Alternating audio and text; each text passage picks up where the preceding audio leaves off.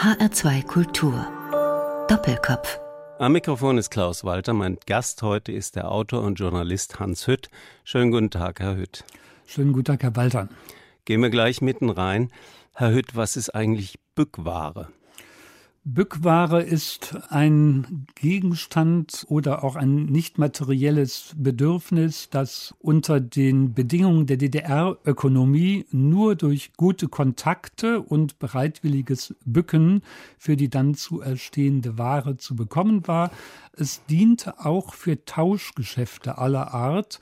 Es bezieht sich vor allen Dingen auf Dinge des täglichen Lebens und des kulturellen Lebens, die aber sehr knapp nur verfügbar waren. Was zum Beispiel?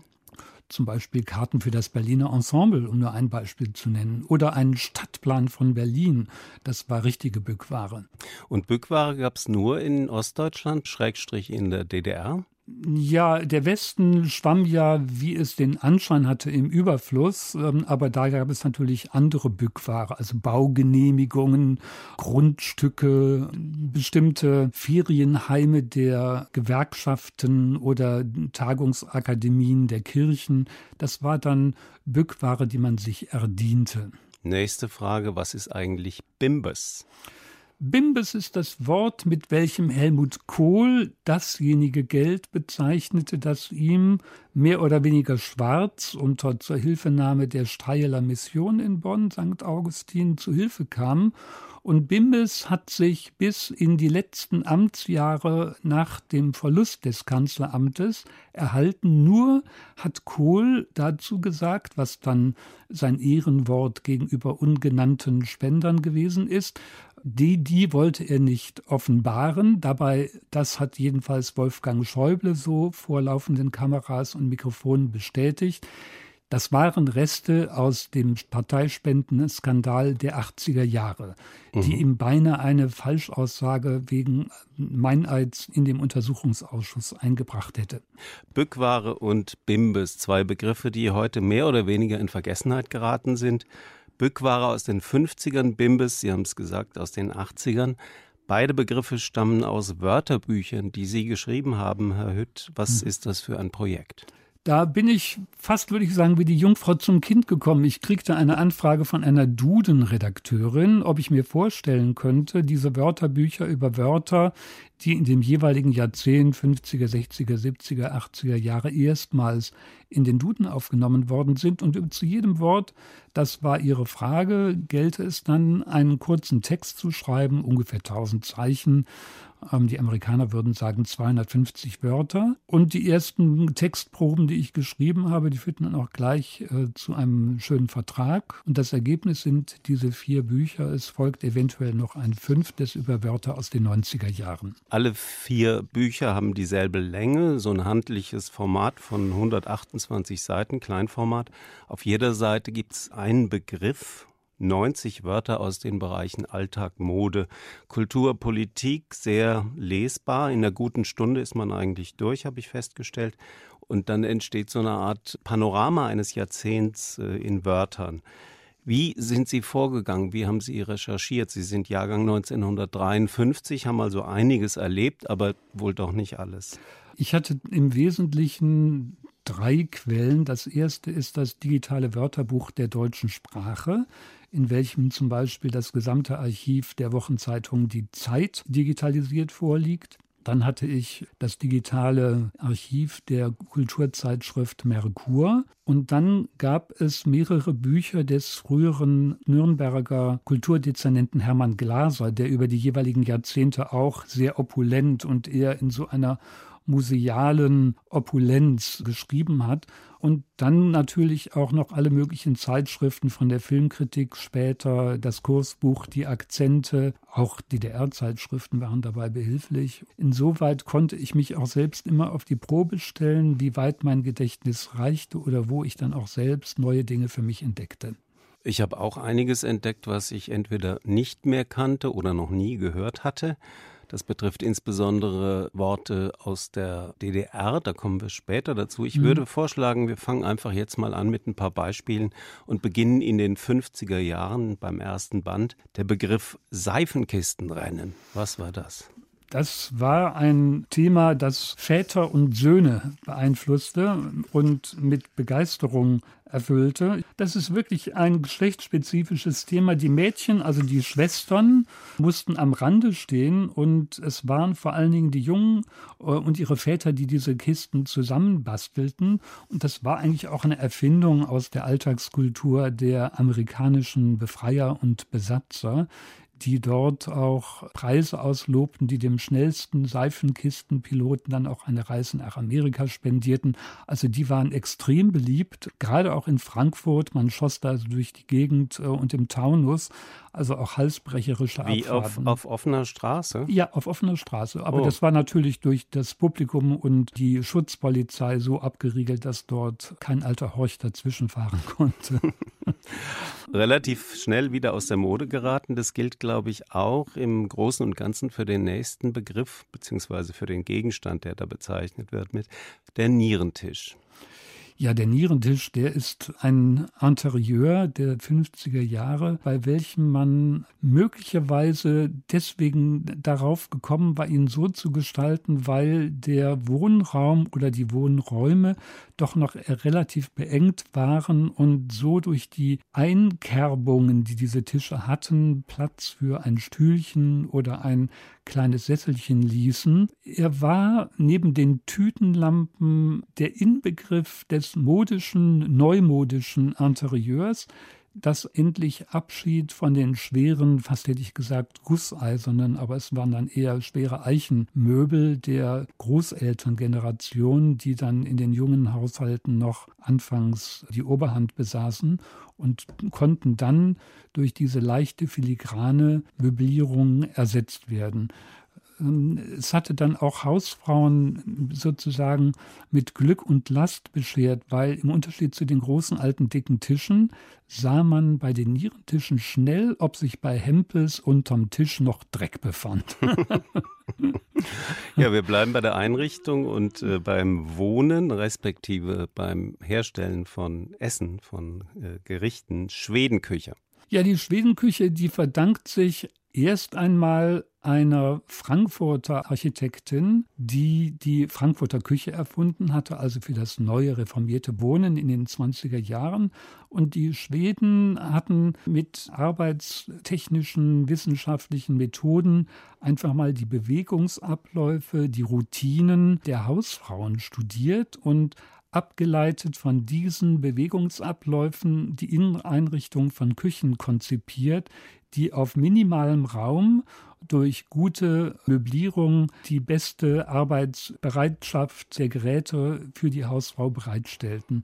Und das hatte dann in der also Exportwirtschaft der Schweden einen großen Faktor gehabt. Das war sozusagen der Großonkel von Ikea. Konnte man da auch Kaffee kochen in der Schwedenküche? Da konnte man alles kochen. Also die schwere, dicke, große Gans, die konnte dann auf der Arbeitsfläche so weit vorbereitet werden, bis sie äh, in den Bräter in den Ofen geschoben werden konnte. Man konnte aber auch ähm, irgendwelche kleinen Käsewürfel mit Weintrauben garnieren. Also es war Platz für alles, äh, ohne dass mhm. man zu viel Platz hatte. Hm, ich äh, wollte mit dem Kaffee überleiten zum nächsten Begriff, der da heißt Muckefuck. Oh, der Muckefuck. Das ist so ein Ersatzthema. Der Bohnenkaffee, wie er in der DDR immer mit besonderer Betonung auf der Bohne genannt wurde, der war noch Mangelware, im Osten auf jeden Fall, im Westen aber auch in den Sammelunterkünften. Also ich rede jetzt von Mensen der Universitäten, von Kantinen der großen Betriebe und von den Bundeswehrkasernen da gab es Muckefuck und das ist eine ganz fürchterliche Plörre, die aus allen möglichen Kräutern als Ersatz für Kaffeebohnen gebraut wird und in der Regel dann auch nur so eine kleine Schlammspur auf dem Tassenboden zurückließ. Hans Hütt, Autor von vier Bänden, ein Jahrzehnt in Wörtern. Es geht von den 50ern bis in die 80er. Noch ein letztes Beispiel aus den 50ern, die Managerkrankheit. Die Managerkrankheit, da bin ich jetzt gerade. Der Stress. Der, der Stress, Stress, natürlich. Also der Stress, der war, wenn man bedenkt, was die Männer, die im erwerbsfähigen Alter das sogenannte Wirtschaftswunder dann auf die Beine stellten, wenn man bedenkt, was sie zuvor im Krieg und in der Gefangenschaft überlebt hatten, Demgegenüber schien die industrielle Arbeitsweise relativ entspannt zu sein. Wenn man allerdings weiß, dass es einer eigenen gewerkschaftlichen Kampagne bedurfte, um aus der Sechs-Tage-Woche eine Fünf-Tage-Woche und zu der 40-Stunden-Woche zu gelangen, dann sieht das natürlich schon anders aus. Der Werbeslogan, mit welchem die Gewerkschaften dafür kämpften, hieß, Samstags gehört Fatih mir. Ähm, womit natürlich dann auch angedeutet ist, dass nach dem Stress im Betrieb am Wochenende der Stress der Familie dann als Ersatz drohte. Herr Hütt, ich würde Sie gerne bitten, damit wir auch mal einen Eindruck bekommen, den wir natürlich schon bekommen haben, aber einen noch besseren, wie diese Wörterbücher funktionieren. Wie der Ton auch ist dieser Einträge, würde ich Sie bitten, ein Stück vorzulesen, okay? Ja. Wir haben gemeinsam uns geeinigt auf den Schlussstrich. Okay, da gucke ich jetzt gerade auf das Seite 109, glaube ich. Nee, 105, genau. genau. Viele wollen einen Schlussstrich ziehen unter das ganze Kapitel, das Gestern, die Vergangenheit, die Psychose von 1945 und so weiter. Man bleibt vage. Erst sollte das Dritte Reich tausend Jahre dauern, dann will man sich so schnell wie möglich von der Erinnerung an zwölf Jahre befreien. Die vielen Schlussstriche, die die Texte des Jahrzehnts prägen, beziehen sich auf alles Mögliche. Sie umgehen es zu sagen, was sie mit einem Schlussstrich auf Abstand drücken wollen. Das Gedenken an die Opfer fällt so schwer, dass es kaum zur Sprache kommt. Wenn man einen bereinigenden, ausdrücklich dicken Schlussstrich ziehen will, dann bitte richtig. Ein Schlussstrich unter die Erinnerung ist untauglich. Der Trugschluss ist offenkundig. Die Sehnsucht nach Schlussstrichen weicht dem Schrecken der jüngsten Vergangenheit aus, als sei sie eine Ersatzhandlung dafür, den einen Schlussstrich nicht zu wagen, weil er keine Erlösung von dem Schrecken in Aussicht stellt. Hans Hütt mit einem Auszug aus seinem 50er Jahre Wörterbuch Ein Jahrzehnt in Wörtern. Ich habe das Beispiel mit vorgeschlagen, auch weil ich finde, es ist ein schönes Beispiel dafür, für die Aufladung von Sprache, auch für Mehrdeutigkeiten und für doppelte Böden äh, in der Sprache. Und solche Erkenntnismomente gibt es viele in diesen vier Wörterbüchern. Herr Hütt, bevor wir uns vorwärts bewegen in die 60er Jahre, haben Sie eine Musik mitgebracht. Was hören wir? Herren dieser Welt von Hildegard Knef weil Hildegard Knef, die junge Hildegard Knef, ein Superstar der 50er Jahre war. Eine Skandalnudel wäre ihrem Format ungerecht, weil sie eine so große Künstlerin in jeder Hinsicht dieses Wortes war. Als das Flussbett eingetrocknet, suchten Kinder nach dem Ufer, suchten in den flachen Tiefen nach den Fischen, die inzwischen über alle Berge waren.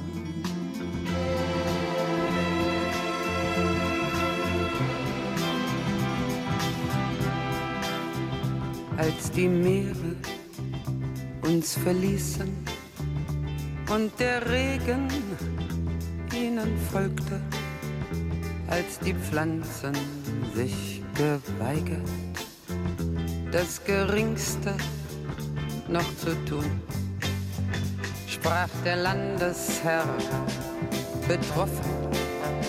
Jetzt ist wirklich Polen offen. Wir sind Herren dieser Welt, die gesiegt zu Meer und Land. Wer sich uns entgegenstellt, kommt an die Wand. Als die Löwen abgezogen und die Tiger ihnen folgten, als der letzte Hahn sich rüstet und zum Aufbruch sich entschloss, kamen Bauern und Gelehrte und noch andere Empörte kamen die Herren dieser Welt. Und sie forderten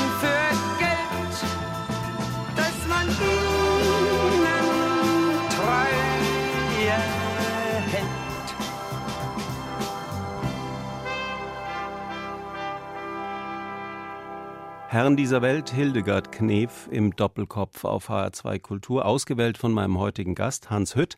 Er ist Autor einer vierteiligen Reihe, Ein Jahrzehnt in Wörtern, und diese Wörterbücher schreiben so eine Art Kulturgeschichte der Bundesrepublik. Bundesrepublik hätte ich fast gesagt, habe ich auch anfangs gedacht, bis ich dann äh, plötzlich auf Wörter gestoßen bin, die ich äh, selbst überhaupt nicht kannte. Und das waren oftmals Wörter aus der DDR oder mhm. Abkürzungen aus der DDR, zum Beispiel ABF. Herr Hütt, was ist ABF? ABF steht für die Arbeiter- und Bauernfakultät, mit welcher die frisch gegründete DDR Kriegsheimkehrern, die ihre Schulausbildung schon beendet oder noch nicht beendet hatten und auch noch kein Studium angefangen hatten, den schnellen Weg zu einem Studium an einer Hochschule der DDR freiräumten. Es galt natürlich in erster Linie Kindern aus Arbeiterfamilien. Einer dieser Kinder war ein Cousin meines Vaters, Wolfgang Hütt, der aus den ärmsten Verhältnissen und um Haaresbreite dem Tod auch nur entkommen war, aus Wuppertal kommend ist er bei Kriegsende in dem Gebiet dann der sowjetischen Besatzungszone gewesen und wurde später nach einem Studium der Kunstgeschichte, vorher hatte er die Arbeiter- und Bauernfakultät durchlaufen, Professor für Kunstgeschichte in Halle und hat die große Monographie zur Düsseldorfer Malerschule geschrieben. Hat also von ABF quasi profitiert. Genau, und es gibt einen Roman von Hermann Kant, den hatte ich in dem Abiturjahrgang mit unserem Deutschreferendar Bernd Müller, Deutschmüller nannte er sich, ähm, lesen können. Das war einer der ersten Deutschlehrer, der in westdeutschen Gymnasien, in meinem Fall dem Comenius-Gymnasium in Düsseldorf, DDR-Literatur zum Unterrichtsthema machte. Hat er keinen Ärger bekommen? Nein, im Gegenteil. Wir waren Feuer und Flamme und die Eltern konnten sich nicht beschweren, weil die Lehrerfreiheit oder die Lehrfreiheit ist ja nun gewissermaßen gesund, grundgesetzlich garantiert. Düsseldorf haben Sie gesagt, Sie sind am Niederrhein aufgewachsen, also eher weit weg vom Arbeiter- und Bauernstaat im Osten. Wie haben Sie sich informiert über die DDR-Wörter? Da habe ich auch Sinn und Form, eine, eine Zeitschrift der DDR-Kulturgeschichte genutzt. Ich hatte auch einige Filme und Romane aus der DDR-Geschichte gelesen. Erik Neutsch, Spur der Steine zum Beispiel und eben schon erwähnt Hermann Kant, die Aula. Die DDR-Literatur hatte schon ihre eigene Qualität über das Leben, die Umstände so zu schreiben, dass man auch die Zwischentöne, die auch dort nötig waren, um sich verständlich zu machen, sehr schnell auch als Westdeutscher heraushören konnte. Was ich nicht verstanden habe, war der Begriff, oder verstanden schon, aber ich kannte ihn nicht so richtig in seiner Bedeutung, der Begriff Subotnik. Subotnik, das ist ein Begriff aus dem sozialistischen Alltag, mit welchem aus dem sogenannten freien Wochenende dann doch eher so etwas wie ein freiwilliger Diensteinsatz wurde, mit welchem man in den Wohngebieten, in den Nachbarschaften dann von dem Wohnabschnittsbevollmächtigten. Hieß, dazu, der, hieß der wirklich so? Der Abschnittsbevollmächtigte ah, ja. hieß er. Und der plante dann mehr oder weniger, was anstand, den Park putzen, die Straße putzen, bei den Abbrucharbeiten irgendeiner Ruine zu helfen, irgendwo ein paar Pflänzchen zu säen oder die Bäume in einem knochentrockenen Sommer zu wässern. Alles das konnte eine Rolle spielen und wer sich dort bewährte und zeigte, dass er nicht irgendwie nur ein Faulpelz war, konnte damit Fleißkärtchen und Punkte sammeln, was etwa bei der Zuteilung einer Neubauwohnung oder einem neuen Job behilflich war, denn alles wurde irgendwo registriert, man stand buchstäblich auch dann, wenn man Gutes leistete, unter Bewachung. Sehr interessant in dem Zusammenhang Ost-West, BRD, DDR finde ich, dass man immer wieder auf Gegenstände stößt, die eigentlich identisch sind, die aber im Osten anders heißen als im Westen und umgekehrt. Zum Beispiel haben sie einen Eintrag, die Milchbar. Die heißt aber nicht Milchbar in der DDR. Die heißt Ponybar im Osten. Warum das? Ähm, das wissen die Götter aus, aus irgendeinem Grund, der vielleicht mit den damals modischen Mädchenfrisuren zusammenhing. Das mag auch zusammenhängen damit, dass frühkindliche, frühjugendliche Trunksucht durch das rationierte Getränkeangebot in den Ponybars bekämpft wurde. Also mit anderen Worten Milch, Mischgetränke gab es mhm. dort und irgendwelches seltsames Eis. Also Also es war ein Angebot an die halbreife Jugend, schon mal nicht mehr nur unter elterlichem oder großelterlichem Kuratell, sich miteinander zu vergnügen. Ponybar und Milchbar. Und dann haben wir noch, da bin ich mir aber nicht sicher, ob es nicht auch im Gegenstand selbst Unterschiede gibt. Im Westen in den 70er Jahren haben Sie den Eintrag Großwohnsiedlung. Und wie unterscheidet sich die Großwohnsiedlung im Westen von der Plattenbausiedlung im Osten? Beide geben Antwort auf gravierende Wohnungsnot. Im Westen, auch hier kommen wir wieder zurück nach Frankfurt zu dem Architekten Ernst May, der die ersten Konzepte für Großwohnsiedlungen in grüner Lage bis ins Detail durchdacht hatte und dann im großen Umfeld von Frankfurt, man denke etwa an den Frankfurter Berg, dann auch realisierte. Im Osten war es eine Bautechnik, die durch die Industrialisierung der Bautechnik befördert wurde. Das Abkürzungswort dafür hieß WBS 70. Das waren Betonkonstruktionselemente, die industriell gefertigt wurden und selbst auf dem platten Land neben einer landwirtschaftlichen Produktionsgenossenschaft dann plötzlich gewissermaßen über Nacht Großwohnsiedlungen einer ziemlichen Tristesse zu errichten half. Dort war es aber deswegen beliebt, weil die Bruchbuden, die den Krieg überdauert hatten, doch erhebliche Komfortmängel besaßen. Also wer dort einen Wohn-Mietvertrag äh, für eine Plattenbausiedlung bekam, der schätzte sich im Osten glücklich. Nachteil war, dass durch die unzureichend gedichteten Fugen auch das Leben in einem elfgeschossigen Plattenbau sehr hellhörig war, was dem ehelichen oder nicht ehelichen Zusammenleben gewisse Handicaps bereitet. Okay. Seid doch mal still. Gut, die feinen Unterschiede zwischen Ost und West und die werden noch feiner, wenn dasselbe Wort im Osten und im Westen gebräuchlich ist, aber anders ausgesprochen wird. Zum Beispiel Konsum Konsum, Konsum oder Konsum? Ja, genau. Der Konsum war gewissermaßen die Basiseinheit der Lebensmittelversorgung und im Westen war der Konsum eine marktwirtschaftliche Größe, mit welcher festgestellt werden konnte, wie die verfügbaren Einkommen der Bevölkerung wofür in welcher Taktung ausgegeben wurde. Aber Sie sagen, im Osten war Konsum war praktisch ein Supermarkt, würde genau. man heute sagen. Ah genau. ja, aber den gab es doch auch im Westen. Also ich habe so eine ganz dunkle, frühkindliche Erinnerung und ich dachte immer, dass das mit dem Hessischen zu tun hat. Die Aussprache Konsum. in, in meiner Kindheit gab es so Märkte wie Spar oder Rewe und eben auch, wir gehen zum Konsum. Es gab auch in dem kleinen Kaff äh, vor den Toren von Düsseldorf, in dem ich gelebt hatte, meine Jugend vermacht hatte, da gab es auch anfangs noch einen Konsum, aber auch gegenüber schon aus fernerer Vergangenheit einen Kolonialwarenhändler, dessen Angebot schon etwas reichhaltiger war.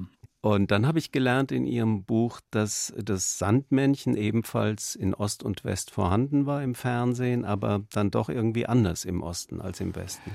Im Osten war es so perfekt, dass Werner Höfer, der berühmte ähm, Herr des Frühschoppens in der ARD, Fernsehdirektor beim Westdeutschen Rundfunk, der DDR ein Kaufangebot unterbreitet hatte, gebt uns doch euer Sandmännchen. Echt? Aber die DDR hat auf diesen Exportschlager verzichtet Warum war der besser als der westliche Sandmann? Der war, der war deswegen besser, weil er die kindlichen Träume in so einer feinen und überraschenden offenen Weise zum Thema machen konnte, dass demgegenüber das westliche Sandmännchen irgendwie nur wie so ein schlechter Abklatschversuch oder eine schlechte Kopie nur war. Wie tief sind Sie da in die Archive gestiegen? Haben Sie sich alle Sandmännchen-Folgen aus Ost und West nochmal angeschaut für das Buch? Nein, das nicht. Aber ich konnte schon, also man findet, glaube ich, bei YouTube schon eine relativ große Anzahl von Aufnahmen. Auf der anderen Seite gibt es auch begeisternde Fernsehkritiken und den Eifer des Publikums, als etwa kurzzeitig daran gedacht worden ist, das Sandmännchen abzuschaffen. Nach der Wende war der Aufstand grenzübergreifend äh, mhm. zwischen Westen und Osten sehr groß und das Sandmännchen hatte sich dann doch erhalten. Sandmännchen fördert die Wiedervereinigung. Im Wörterbuch der 70er von Hans Hütt bin ich auf ein mir komplett unbekanntes Wort gestoßen. Ich dachte zuerst, es ist ein Druckfehler. Das Wort heißt Urst und ich mhm. dachte Wurst ohne W oder Durst ohne D. Aber es heißt wirklich so, wird aber anders ausgesprochen, Herr Höth. Das wird ausgesprochen wie Urst, womit eine mögliche sprachliche Herkunft auch bereits angedeutet wird. Das Wort Urst, das verdanke ich einem Hinweis von Anke Domscheit-Berg, die, als ich auf Twitter meine Gefolgschaft, ähm, die Leute, mit denen ich da zusammen rummache, fragte, sag mir doch mal, gibt es Wörter aus der DDR-Jugendsprache der 70er Jahre, die eine gewisse Bedeutung sagten? Dann hatte sie als erste sofort gesagt, Urst. Und ich erinnere mich dann auch an erste Besuche im Osten, wie dieses Urst als eine Art von Verstärkung gebraucht wurde. Also so wie man im Westen etwa mega geil hören konnte, mhm, das, ist, mhm. das ist dann Urstschau. Äh, was Urstschau. Urstschau, also Schau. Das ist Schau, ja, doch, das kenne ich noch so, so ganz aus, aus ganz tiefen Nischen meiner Kindheit kommt mir das Schau bekannt vor. Ich meine, das Schau, aber mit diesem Du Urs, siehst heute wieder Schau aus. Ja, genau. Ah, ja, okay. Aber mit diesem Urs ist auch noch eine andere, dem bewussten Gebrauch der Sprache halbwegs entzogene Seite verbunden, weil in der realsozialistischen Sprache und Kultur der Rückbezug auf Ursprünge immer unter Verdacht stand, da in irgendeinen Revanchismus zu münden und wer dieses Wort gebrauchte, machte sich gewissermaßen von dem Sprachdogma der realsozialistischen Ästhetiken frei und konnte für sich und für seine Freundinnen und Freunde definieren, was solche Ursprünge waren, auf die man sich mit irgendeiner Begeisterung bezog. Urst. Hätte Urst. eigentlich mal ein Revival verdient, ja, finde ne? ich, dieses Wort. Der Doppelkopf auf HR2 Kultur mit Hans Hütt, Autor von vier Wörterbüchern, ein Jahrzehnt in Wörtern und eine Erkenntnis, die ich gezogen habe unter vielen aus diesen Wörterbüchern, die Unterschiede zwischen äh, den Deutschen im Westen und den Deutschen im Osten die waren manchmal größer als die Gemeinsamkeiten und das ist ja auch eine Erfahrung, die uns heute noch immer nicht so fremd ist. Wie würden Sie es im Hinblick auf die Sprache beschreiben? Wie unterscheidet sich BRD-Deutsch von DDR-Deutsch? Ach, ich mache das mal in einer Anekdote deutlich. Ähm, Gerne. Ich habe 1974 in Tübingen angefangen, Politikwissenschaften zu studieren. Ich hatte damals eine etwas ins Kraut geschossene intellektuelle Redeweise, die einem schwäbischen Kommilitonen im ersten politikwissenschaftlichen Seminar dazu provozierte, mich zu fragen, was Haber mascht du dir da an?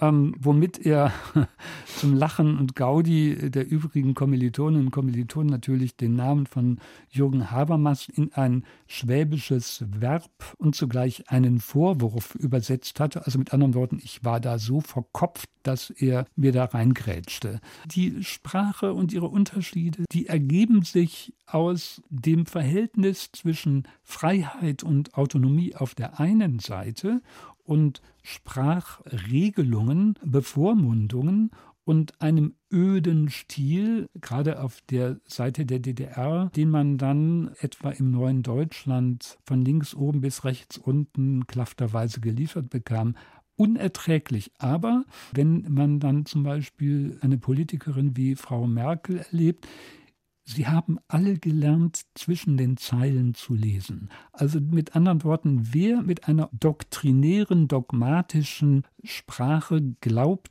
die Leute hinters Licht führen zu können, unterschätzt ihre Intelligenz. Und dieses zwischen den Zeilen lesen können, das beherrscht die Bundeskanzlerin auch in ihrem heutigen Amt insofern, als sie auch zwischen den Zeilen sprechen kann. Das wollte ich gerade sagen. Spricht sie nicht auch zwischen den Zeilen? Ja, ja genau. Schade.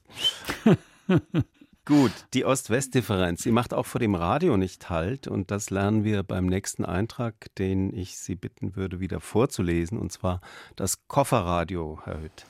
So, jetzt haben wir das Kofferradio. Das heißt dort natürlich Transistorradio. Der Transistor wird fast zur selben Zeit gleich zweimal erfunden. Noch sind die Kofferradios schwere Kameraden, aber das Herumschleppen der eigenen Musik kommt in die Gänge. Das erste Transistorgerät heißt Akkord Peggy und ist sehr handlich. Im Osten erleichtert das Transistorradio den Empfang von Westsendern, was freiwillige Helfer der Volkspolizei straflos unterbinden, indem sie das Gerät eines RIAS-Hörers auf der Straße zerstören. Naturliebhaber verabscheuen es. Ein Kulturpessimist beklagt junge Menschen, die sich von den Klängen eines Kofferradios angeblich erotisch verführen lassen. Es ist jetzt überall dabei. Seine Liebhaber sind eng behost, mit Bürstenkopf, tragen Samba-Socken, das Radio unterm Arm. Ein kleines Kofferradio streut Schlager in die Nacht. Verspätete Freunde schwirren an mit Mädchen auf dem Rücksitz. Man tanzt im Mondlicht.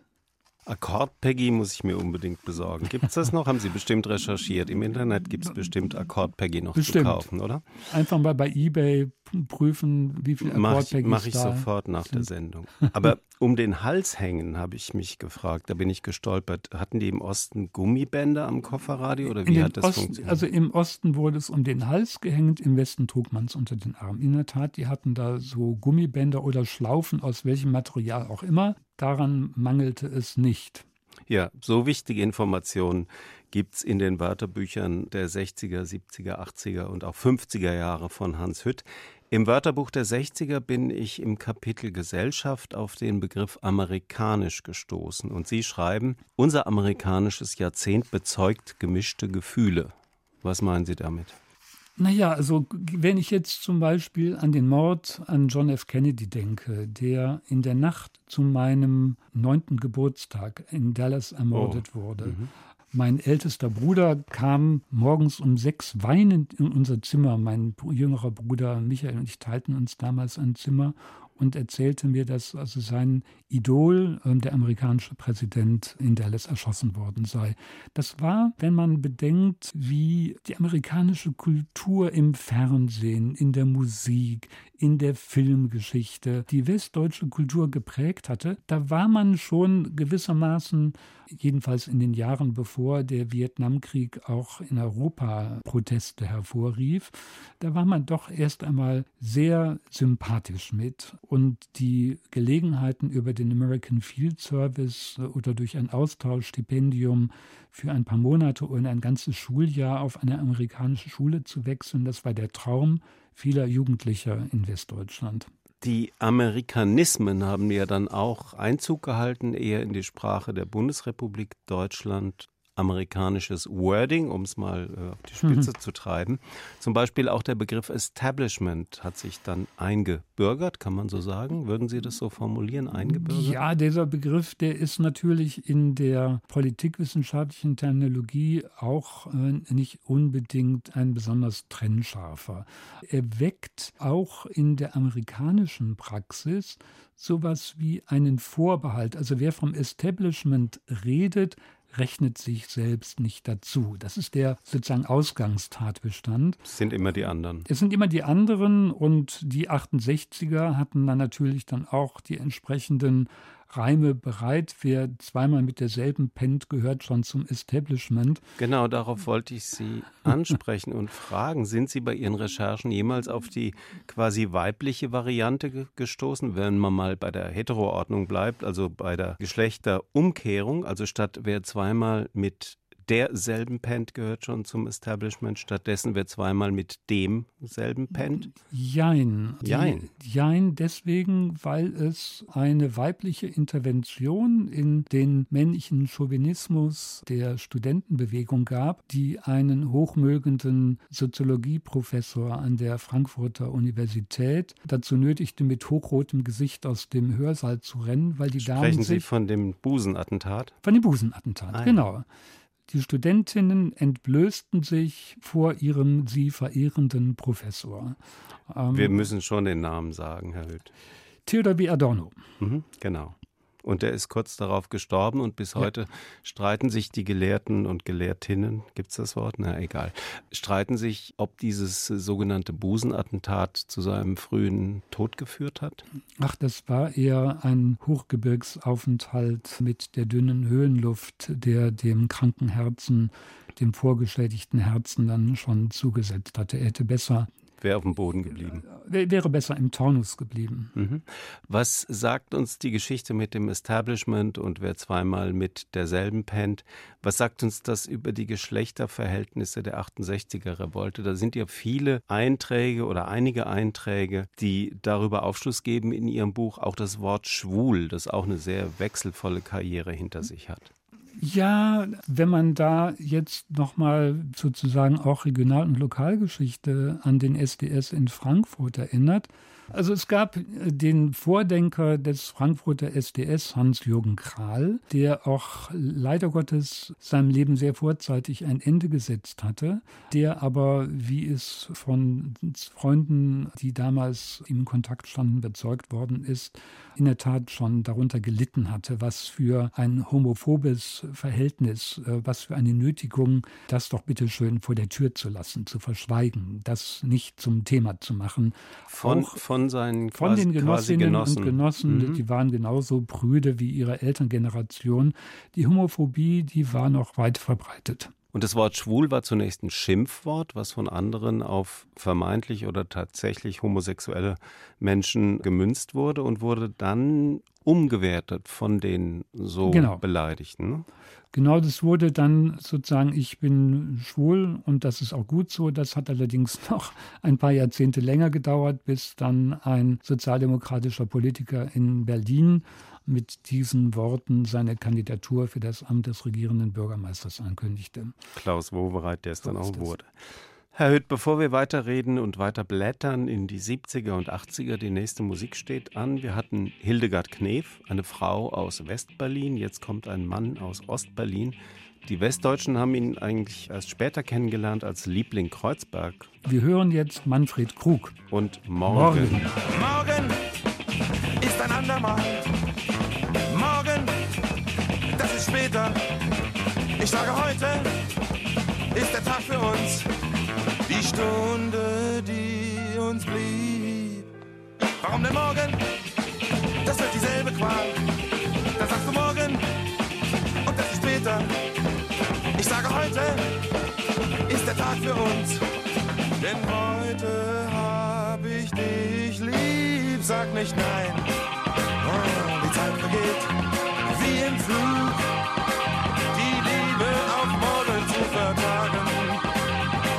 Nicht klug. Werde mein, sag, dass du an mich denkst und dass du nicht heute noch morgen dein Herz einem anderen schenkst. Werde mein,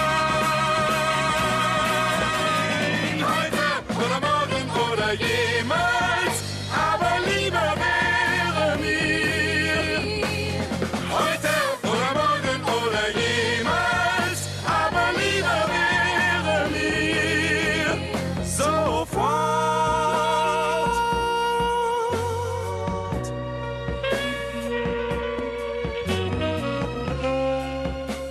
Morgen Manfred Krug, später Tatortkommissar, damals noch in der DDR, im Doppelkopf auf HR2 Kultur, ausgewählt von meinem heutigen Gast Hans Hütt. Hans Hütt ist Autor einer vierteiligen Reihe, die da heißt Ein Jahrzehnt in Wörtern eine Kulturgeschichte der Bundesrepublik und auch der Deutschen Demokratischen Republik, wie wir gehört haben.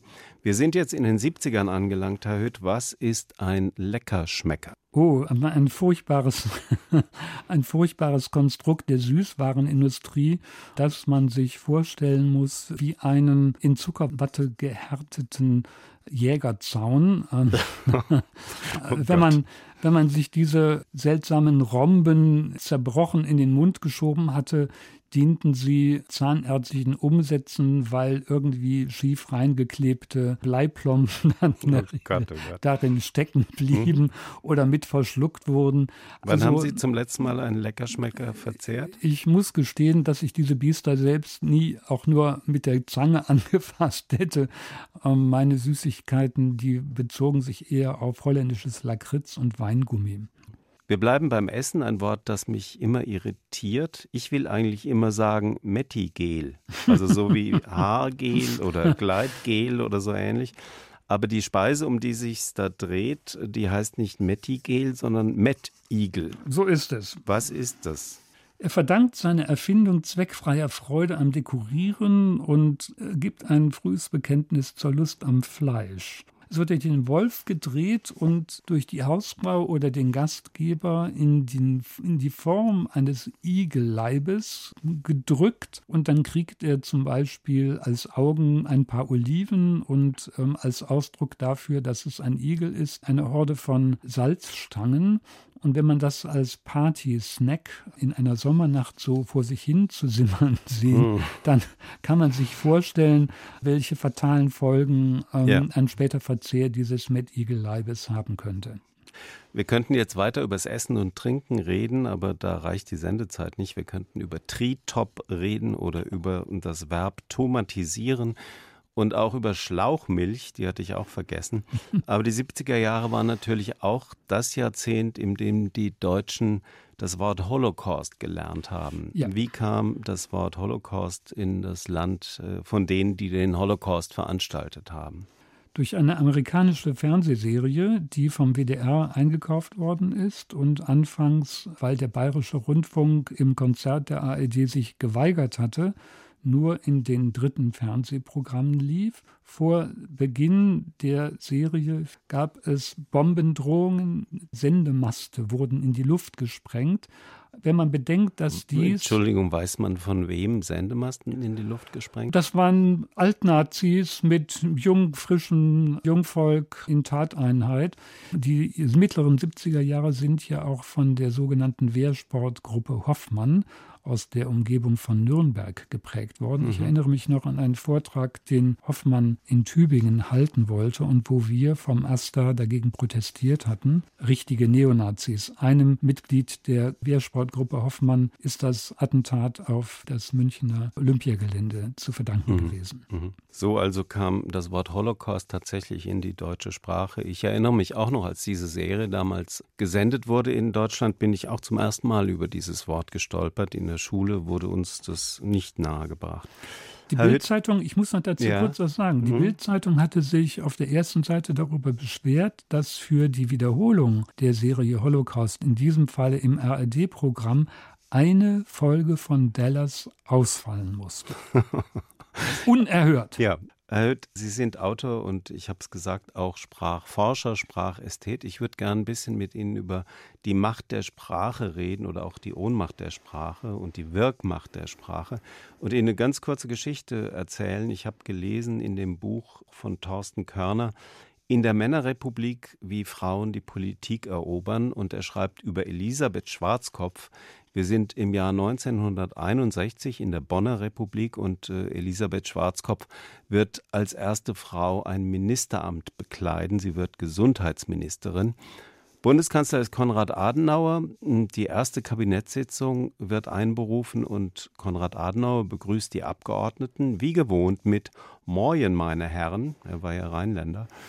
Und Frau Schwarzhaupt hat dann protestiert und Adenauer hat sie fortan angesprochen als Fräulein Schwarzkopf. was ist aus dem Fräulein geworden und was lernen wir daraus? Das Fräulein Wunder besteht aus dem heutigen Blickwinkel betrachtet darin, dass das Wort verschwunden ist. Das ist Ausdruck der Emanzipation. Man kann es auch von der Befreiung insofern reden, als die verkleinernde Form der Frau entsorgt worden ist. Das heißt noch nicht, dass die Autonomie und damit die Selbstbestimmung von Frauen äh, bereits in der Gegenwart so selbstverständlich wäre, wie man dies etwa mit dem feminisierten Plural StudentInnen andeutet, womit beide Geschlechter gemeint sind. Wie stehen Aber Sie zu dem gesprochenen Innen, also zum Gendersternchen in der Sprache und auch im Sprechen? Es ist eine Brücke, ein Scharnier, das Sprachgewohnheiten hörbar macht und den Weg, sie zu verändern, auch hörbar macht. Also die Irritation ist Teil des Spieles. Ich kann das jetzt weder verurteilen, noch kann ich das jetzt aus ästhetischen Gründen sonderlich gutheißen, weil es eine Krücke ist. Aber Sie benutzen es selbst? Ich benutze es da, wo es der Sprachökonomie förderlich ist, also Also statt der gendergerechten Ansprache an sehr verehrte Damen, Herren, Söhne, Mädchen, Töchter, Brüder, Schwestern. Es ist eine Abkürzung, es ist eine Ökonomie und es ist zugleich auch eine Referenz an die Autonomie von Frauen, sich nicht durch den männlichen Gebrauch der Sprache ausgegrenzt zu fühlen. Also Sprache ist ein dynamisches Ding und Sie haben im Grunde auch schon die Frage beantwortet, inwieweit schafft Sprache Realität, stiftet Realität. Ich will es trotzdem noch mal kurz vertiefen. Nehmen wir die rechtsradikalen Anschläge von Halle oder von Hanau in Hessen. Waren die fremdenfeindlich oder waren die rassistisch? Rassistisch ohne Zweifel fremdenfeindlich suggeriert eine Binnenperspektive eines deutschen Michels, der selber eine Realfiktion geworden ist. Er ist wie eine Figur aus einer Realität, der aber die Existenzgrundlage abhandengekommen ist, weil die Vielfalt, die Pluralität unserer heutigen Gesellschaft freundlicherweise zur Kenntnis nehmen könnte, dass in einer Shisha-Bar in Hanau-Kesselstadt deutsche Staatsbürger Bürger aus einer Vielzahl von Herkunftsländern zusammenleben und arbeiten. Und deswegen ist es ein rassistischer Anschlag gewesen. Und es sind keine Fremden eben. Nein, alles andere als das. Wer sie zu Fremden erklärt, stellt sich an die Seite des Attentäters. Hans Hütt, Autor von vier Bänden ein Jahrzehnt in Wörtern. Es geht von den 50ern in die 80er. Die 80er sind ein bisschen zu kurz gekommen, mangels Zeit. Deswegen würde ich Sie bitten, Ihr Lieblingseintrag aus dem Wörterbuch der 80er uns nochmal vorzutragen. Was haben Sie ausgewählt? So, ich habe den Ego-Trip mitgebracht. Er gehört zu den Reisen, die weltweit nur ein einziges Ziel kennen. Der Unterschied zwischen Hin- und Rückfahrt entfällt. Das Ich wird so groß, dass die Welt da draußen in seine Hosentasche passt. Meistens sind es Männer, die das Lob auf sich selbst singen und andere dazu nötigen. Und nun zu dir, wie findest du mich? ist der Klassiker. Wenn niemand da ist, ihrer übermenschlichen Bescheidenheit zu dienen, neigen sie zu Platzangst, Therapieversuche im Hochgebirge scheitern daran, dass sie nicht an sich selbst hochklettern können, den Piz Palü aber zu klein finden. In den Himalaya zieht es sie nicht, weil da der Sauerstoff für das Om fehlt, das bei ihnen immer nur Ich heißt. Ich, ich, ich. Werden sie, nicht nur deshalb, hilfsbedürftig und müssen sie daher einsehen, allein nicht weiterzukommen, kann sie das Erlebnis in letzter Minute vor sich selber retten. Unser Jahrzehnt tut so, als sei die Welt dazu bestimmt, solche Typen zu hätscheln und zu bewundern. Es bekäme der Welt besser, wenn man sich aufmerksamer für die anderen zeigte. Hans Hütt über den Ego-Trip und diese Zeile oder diesen Flirtspruch fast, den habe ich mir gemerkt. Und nun zu dir, wie findest du mich? Das werde ich bei Gelegenheit mal versuchen, ob das klappt. Das war ein Auszug aus der vierteiligen Reihe Ein Jahrzehnt in Wörtern, das Wörterbuch quasi als Kulturgeschichte von Hans Hütt, erschienen im Duden Verlag. Herr Hütt, zum Schluss eine letzte Musik aus den 70ern, eine Musik, die eigentlich zu einem Sprachästheten zunächst mal nicht unbedingt zu passen scheint. Die Sex Pistols, was haben die hier zu suchen? Die haben für das Kronjubiläum der englischen Königin auf der Themse God Save the Queen neu getextet und gesungen. Das war der Beginn des Punks, der in die 70er Jahre, in die späten 70er Jahre fällt. Und deswegen habe ich das ausgesucht. Wunderbar. Das war der Doppelkopf auf HR2 mit Hans Hütt, Autor der Wörterbücher der Jahrzehnte. Vielen Dank, Herr Hütt, dass Sie mit uns gesprochen haben. Mein Name ist Klaus Walter. Ich wünsche viel Spaß mit God Save the Queen von den Sex Pistols.